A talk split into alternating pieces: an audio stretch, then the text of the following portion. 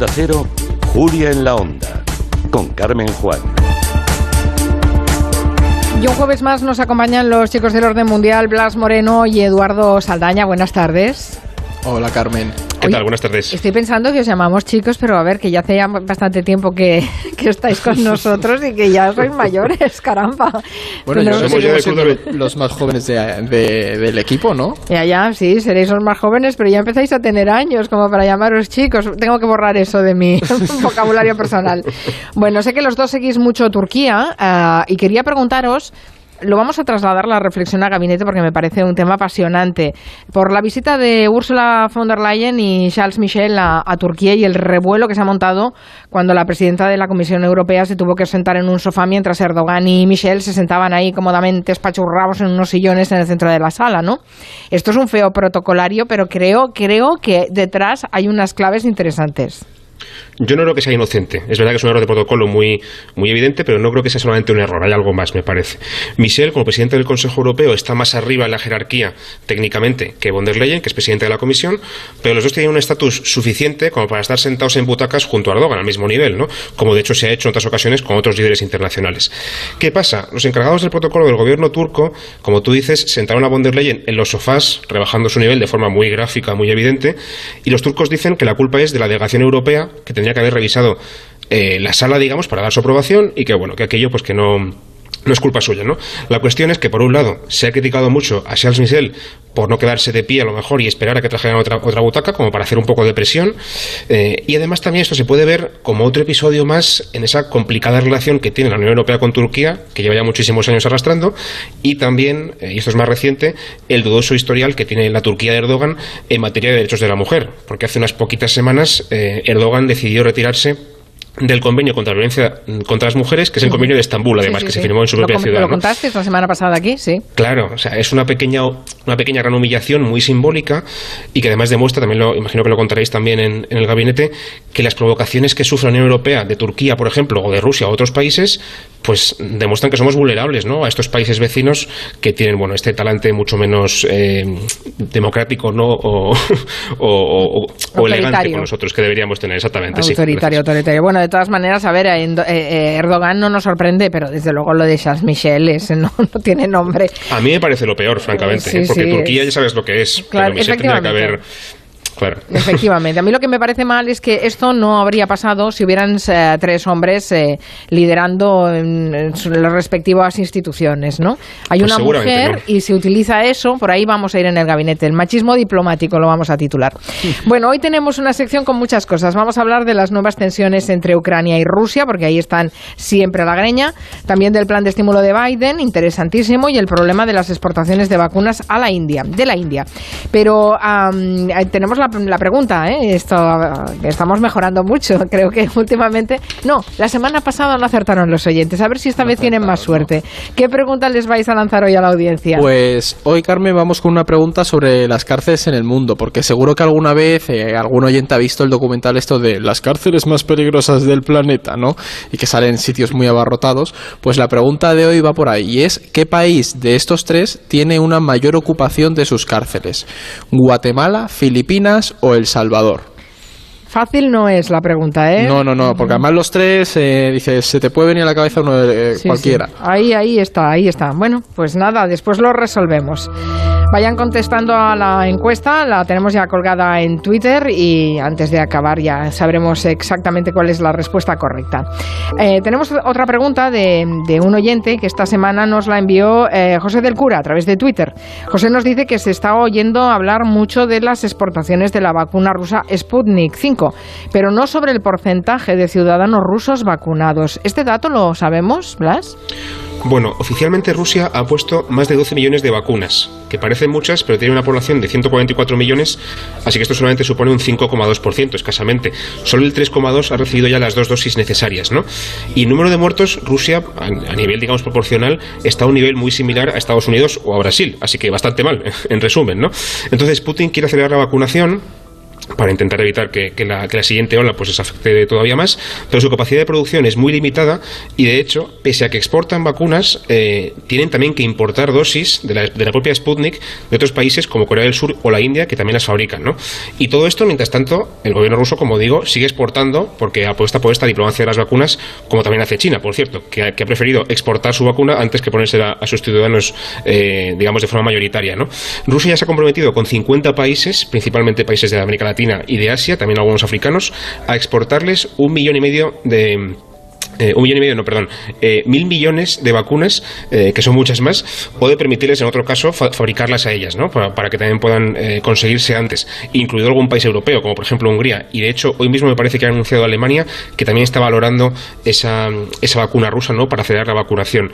Al final, la estrategia es, vamos a conseguir diplomacia mucho antes, por desgracia, a lo mejor, que, que vacunar a tu propia gente, pese a que también están muriendo muchos en Rusia. Bueno, porque hacen negocio, ¿no? Al vender la vacuna. Hacen negocio y también se apuntan tantos diplomáticos que luego les vendrá muy bien en el futuro, bueno, pues para conseguir otras cosas, ¿no? Prioridades.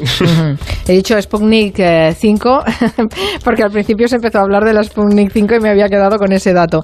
Eh, no, es Sputnik V de, de, vacuna o de Victoria, dicen, ¿no? Los que la bautizaron así. Así que nada, eh, perdón el error. Vamos con el tema central del orden mundial de hoy. Vamos a poner el foco, no nos vamos muy lejos de Rusia, nos vamos concretamente a Ucrania. Ya saben que Rusia se anexionó ilegalmente la península de Crimea en 2000 2014. Y hace unas semanas Vladimir Putin celebró el aniversario de la anexión ante un estadio a pesar de la pandemia, lleno de espectadores. Hemos conseguido muchas cosas, aunque todavía queda mucho por hacer en Rusia, en Crimea y en Sebastopol, pero lo lograremos porque estamos unidos, somos fuertes y estamos juntos. Os felicito en este aniversario. Feliz día de la reunificación de Crimea y Sebastopol con Rusia. Sed felices.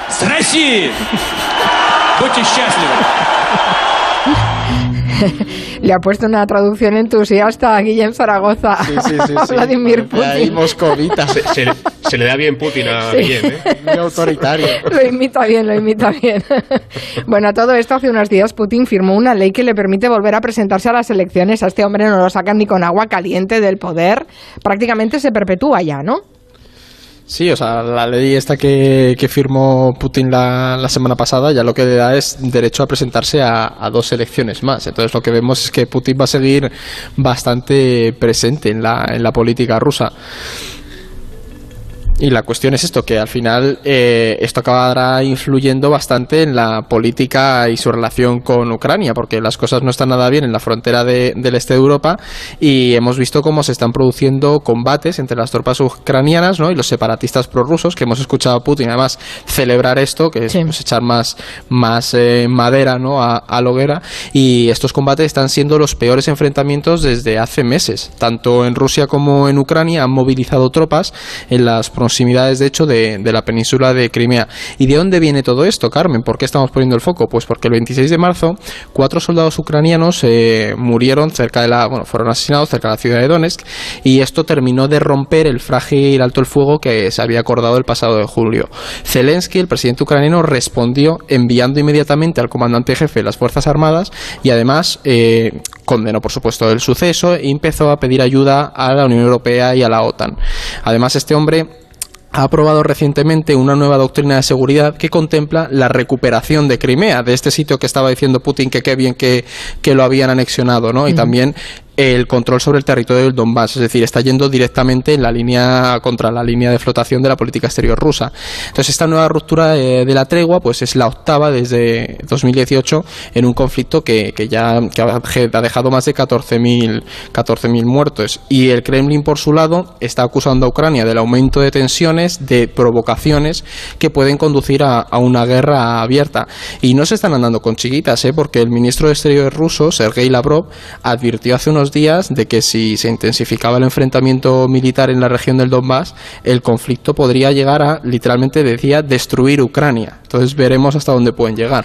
Sabemos que este conflicto entre Ucrania y Rusia tiene otros actores eh, involucrados. Eh, por cercanía, la Unión Europea, que siempre ha estado del lado de Ucrania, y por intereses estratégicos también de Estados Unidos y de la, y de la OTAN. ¿Qué respuesta han dado? Bueno, esta escalada llega en un momento muy tenso de relaciones entre Occidente y Estados, eh, perdón, y Rusia. Eh, ¿Por qué? Por ejemplo, por el caso del opositor Alexei Navalny, que está en huelga de hambre, encerrado en un campo de, trabajos en Siberia, eh, y por el que la Unión Europea y Estados Unidos han puesto sanciones a Rusia, por ejemplo. Los comentarios también muy duros de, de Joe Biden diciendo que Putin es un asesino, literalmente, o el fiasco aquel del viaje de Josep Borrell a Moscú hace también unas semanas. ¿no? Sí, sí. Entonces, Estados Unidos y la Unión Europea, como, como, tú decías, pues han apoyado a Ucrania de forma muy, muy evidente, muy abierta. Eh, Estados Unidos, de hecho, ha elevado su nivel de vigilancia del conflicto de Ucrania al rango más alto, que llaman literalmente de crisis potencial inminente, porque entienden que Ucrania y Rusia podrían llegar a enfrentarse. Yo creo que eso es un poco exagerado, pero bueno, ellos se han puesto esa alerta ya por si acaso. Eh, y el problema es que tanto la Unión Europea como Estados Unidos como la OTAN poco más pueden hacer ahora mismo más que sancionar y criticar y, poco más, ¿no? Porque la alternativa cuál es, ¿no? No, sé muy bien qué, podrían hacer. De hecho, Volodymyr Zelensky, el, presidente ucraniano que decía antes Eduardo que pedía ayuda a Occidente, insiste mucho estos días, y esto es importante, en que quiere que Ucrania se una a la OTAN, eh, la, adhesión de su país a esta alianza militar, ¿no? Porque dice que es la única forma de acabar con la guerra y de que Ucrania, digamos, esté segura de las agresiones rusas, porque ellos solos no pueden detener al gigante ruso, ¿no? ¿Qué pasa? Que Occidente con esto se siente bastante incómoda, se resiste mucho a admitir a Ucrania en la OTAN, porque esto no solamente supondría una provocación abierta a Rusia, porque Ucrania eh, es considerado por los rusos una especie de hermano pequeño, ¿no? un país casi hermano, eh, sino que además sería llevar las tropas eh, y misiles estadounidenses occidentales a la misma frontera de Rusia y haría mucho más probable una guerra entre, entre ambos bloques. ¿no? Así que Occidente quiere ayudar a Ucrania, pero tampoco se, se, atreve del todo, por así decirlo. No se atreve a enfrentarse a Rusia, entre otras razones, porque depende del gas ruso. Claro. claro, es que ahí, hay, muchos intereses, sí, sí. Eh, eh, Blas me, ha parecido entender que tú decías que no, no creías que, la, que las cosas fueran a ir a más, ¿no? En esa, ese conflicto entre Ucrania y Rusia. No sé si Eduardo lo comparte. ¿Crees que no, que no puede, no, no tiene por qué acabar en una guerra esto? Pues a ver, yo soy un poco más escéptico que Blas, porque la cosa no pinta muy bien. O sea, la cuestión es que el hecho de que Zelensky esté manteniendo conversaciones con la OTAN para un potencial ingreso, como, como señalaba Blas, y que también se está acercando bastante a la Unión Europea, es peligroso, sobre todo porque para Putin esta alianza militar definitiva ¿no? de Ucrania con Occidente es, es su línea roja. Y viendo las intenciones, o sea, viendo los, los últimos movimientos de, del Kremlin, pues eso, no sería descartable que, las tropas continuarán llegando a la frontera y que eso pueda acabar desembocando en un conflicto abierto si, si nadie lo para, ¿no? O, que las tensiones y, y, los enfrentamientos a ambos lados aumenten. Algo muy similar a lo que vimos hace poco en Azerbaiyán, pues podía pasar en esa zona del este, ¿no? Recordemos que Georgia, que es otro país en conflicto con Rusia, también se mostró hace uno o dos años interesada en unirse a la OTAN, ¿no? Que también es otra cosa que para el Kremlin es inaceptable y Rusia ya amagó con resucitar el conflicto en el Cáucaso. Entonces aquí yo lo que veo es que la clave es ver si se puede alcanzar una tregua. Las treguas hasta ahora han sido negociadas por Rusia y Ucrania de la mano de la OSCE, ¿no? Entonces lo que está por ver ahora es si va a ser suficiente o si se va a requerir que, que otros actores, como pueden ser la OTAN, ¿no? O incluso la Unión Europea, pues entren en juego del lado de Ucrania para defenderse pues, ante una posible agresión. También hay que estar muy pendiente, que eso lo ha señalado Blas, de qué vaya a hacer Biden, que puede ser determinante. Lo que hay aquí es en definitiva, y lo estábamos hablando antes aquí en la oficina, antes de empezar, es que Ucrania se encuentra ante un dilema de seguridad, ¿no? Porque por un lado necesita a los aliados occidentales para defenderse de las ansias eh, expansionistas de Rusia, ¿no? De esa zona de influencia, pero por otro, si se acerca demasiado a la OTAN, pues el conflicto puede agravarse. Pero señalaba antes Blas que ¿qué puede pasar? Es decir, si Ucrania se mete en la OTAN, ¿Cómo va a reaccionar Rusia? ¿De verdad se va a meter en un conflicto? Mal, reaccionaría mal, es evidente. Claro, pero antes lo estábamos hablando aquí, que es algo que, bueno, es un poco esa teoría de juegos y conjeturas, pero no sabemos bien predecir qué puede ocurrir. Vale, de repente Ucrania dice, me meto.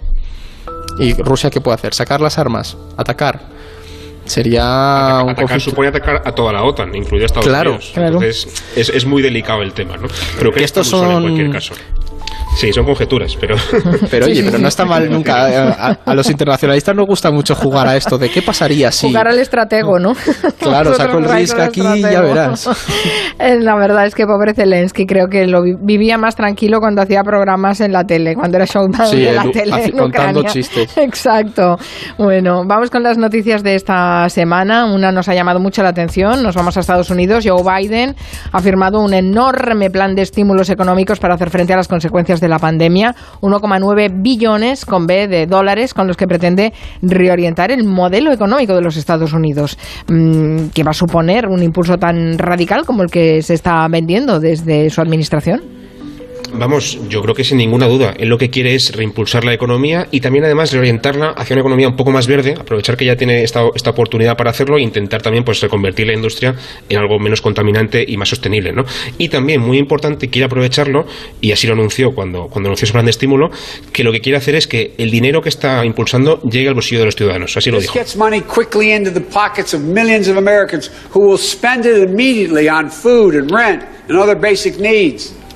Lo que está diciendo es que, que, ese dinero va a llegar inmediatamente al bolsillo de los estadounidenses, que lo van a gastar en comida, en alquiler, en fin, en vivir, porque está muy mal la cosa a nivel económico, como todos sabemos, ¿no? También, también como pasa aquí.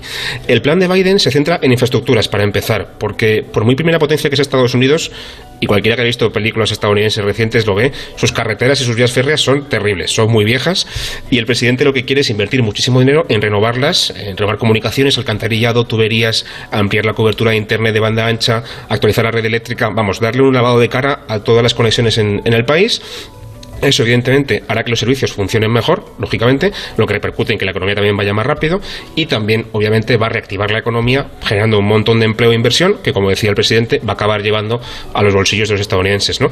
Y también en el horizonte, Biden tiene otra cosa más importante en la cabeza, que es la intención de no quedarse muy atrás eh, con respecto a China, ¿no? que es la primera economía, eh, digamos, importante del mundo que ya ha empezado a crecer después de la pandemia. Esto es increíble para un país europeo, pero allí ya van creciendo después de acabar con el virus. ¿no?